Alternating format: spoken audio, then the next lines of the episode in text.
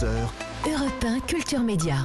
Thomas Hill. Bonjour Frédéric. Euh, Bonjour Thomas, bonjour Alors, à tous. On va balayer chaque jour l'actu euh, culturelle et on commence avec une nouvelle série sur le sport. Après la Formule 1 et le golf, Netflix s'attaque au tennis. Et oui Thomas, parce qu'il n'y a pas que le football dans la vie, Mais on l'a vu hier. Les amateurs de sport en général et de la petite balle jaune en particulier se frottent déjà les mains. Rappelez-vous, en 2019 sortait le docu-série Formula One Drive to Survive qui suivait au plus près Yeah. les écuries et les pilotes de Formule 1. Et il est vrai que ça décoiffait. Ah, et puis surtout, génial. euh, moi j'ai adoré aussi ouais. Thomas. Et puis surtout, ça a passionné les téléspectateurs et Mm. démocratisé ce sport qualifié autrefois évidemment de quelque peu élitiste. Le géant Netflix, qui fait tout pour se démarquer de la concurrence féroce des autres plateformes, annonçait il y a quelques mois lancer un chantier sur le même modèle pour le Tour de France. Ça, c'est réjouissant et alléchant. Mais auparavant, ça c'est le 13 janvier, sortira donc Breakpoint, la série qui a suivi les tennismen et tenniswomen de l'ATP et de la WTA sur toute une saison de compétition. Et puis qui a été réalisée par la même équipe, donc le fameux Formula One. La bande-annonce, elle a été dévoilée en fin de semaine dernière. Il s'agit en fait d'une succession d'images montées très rapidement, c'est très vendeur, où l'on voit des joueurs enchaîner des montagnes russes émotionnelles lors de tournois. Ça donne un avant-goût assez mystérieux, mais plutôt savoureux. Écoutez.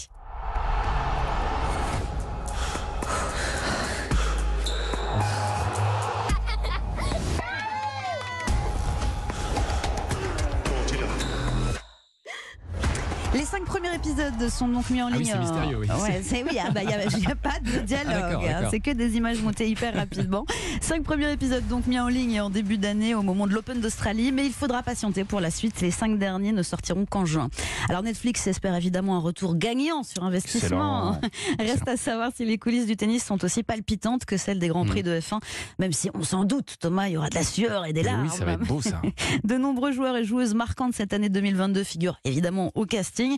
Et on croise les doigts pour y croiser également les fraîchement retraités Serena Williams et Roger Federer. Il se murmure que Nadal et Djoko seraient également de la partie à faire Oh, à ce suivre. serait énorme, ça, Mm. ça sent le succès, cette histoire. Mm. Autre euh, succès, mais qui date un petit peu, celui de Don Quichotte. Eh bien, il fait toujours recette, Don Quichotte. Il faut croire, mais ça fait plaisir de le souligner ce matin, car deux exemplaires uniques du chef-d'œuvre de Cervantes sont partis pour plus de 500 000 euros quand même dans une vente aux enchères organisée par la prestigieuse maison Sotheby's, euh, publiée du vivant de l'auteur espagnol. L'un date de 1608, l'autre de 1615. Il possède des reliures datant du XVIIIe siècle. L'acquéreur, il a souhaité rester anonyme. À toute fin utile, sachez quand même que vous trouverez Don Quichotte en format de poche en librairie au prix de 8,20 euros. Et puis dans On un autre genre. Dans un autre genre, on en parlait euh, ce matin dans les infos sur Europe 1. Ce samedi à Beverly Hills se déroulait une grande vente aux enchères d'accessoires cultes du cinéma américain. Il y avait le marteau de Thor ou les gants de boxe de Robert De Niro dans Raging Bull.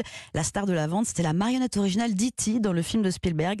Elle a été vendue 2 600 000 dollars.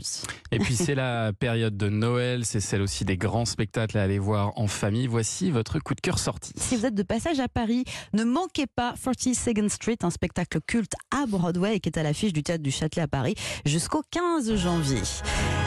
C'est un show XXL, il compte 47 artistes sur scène, une vingtaine de musiciens dans la fosse, 300 costumes. L'histoire est celle d'un producteur de spectacle impacté par le krach boursier de 1929 qui va tout tenter pour réussir à monter le musical de la dernière chance. Alors ça laisse la part belle à la, part belle à la danse, aux claquettes, mais aussi au chant. C'est une aventure magique et incomparable pour les spectateurs.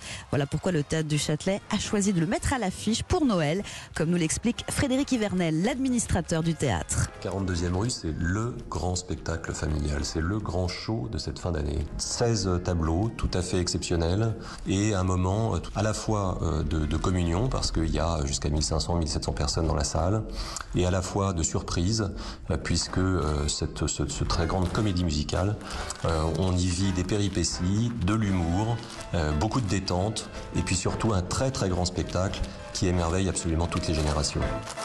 42e rue, c'est donc au théâtre du Châtelet à Paris jusqu'au 15 janvier. On termine avec votre euh, bon plan cadeau. Le chanteur M sort aujourd'hui un coffret collector de son dernier album Révalité. Ouais, bon, je sais pas si on peut dire que c'est un bon plan parce que c'est tout de même assez onéreux, mais Ah. c'est une idée si vous n'avez pas encore envoyé votre liste au Père Noël. Rivalité augmentée, le livret coffret, édition limitée et numérotée, comporte bien sûr des exclusivités pour les fans.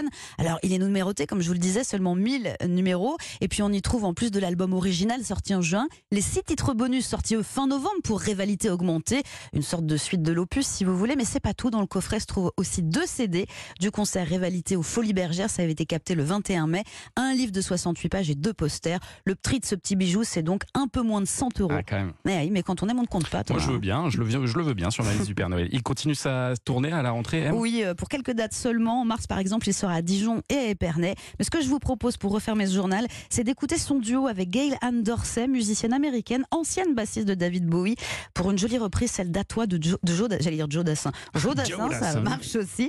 Et c'est à retrouver uniquement sur Rivalité Augmentée. Merci beaucoup Frédéric, on écoute donc cette nouvelle version et puis on accueillera ensuite Pio Marmaille. Merci d'être avec nous sur Europe 1.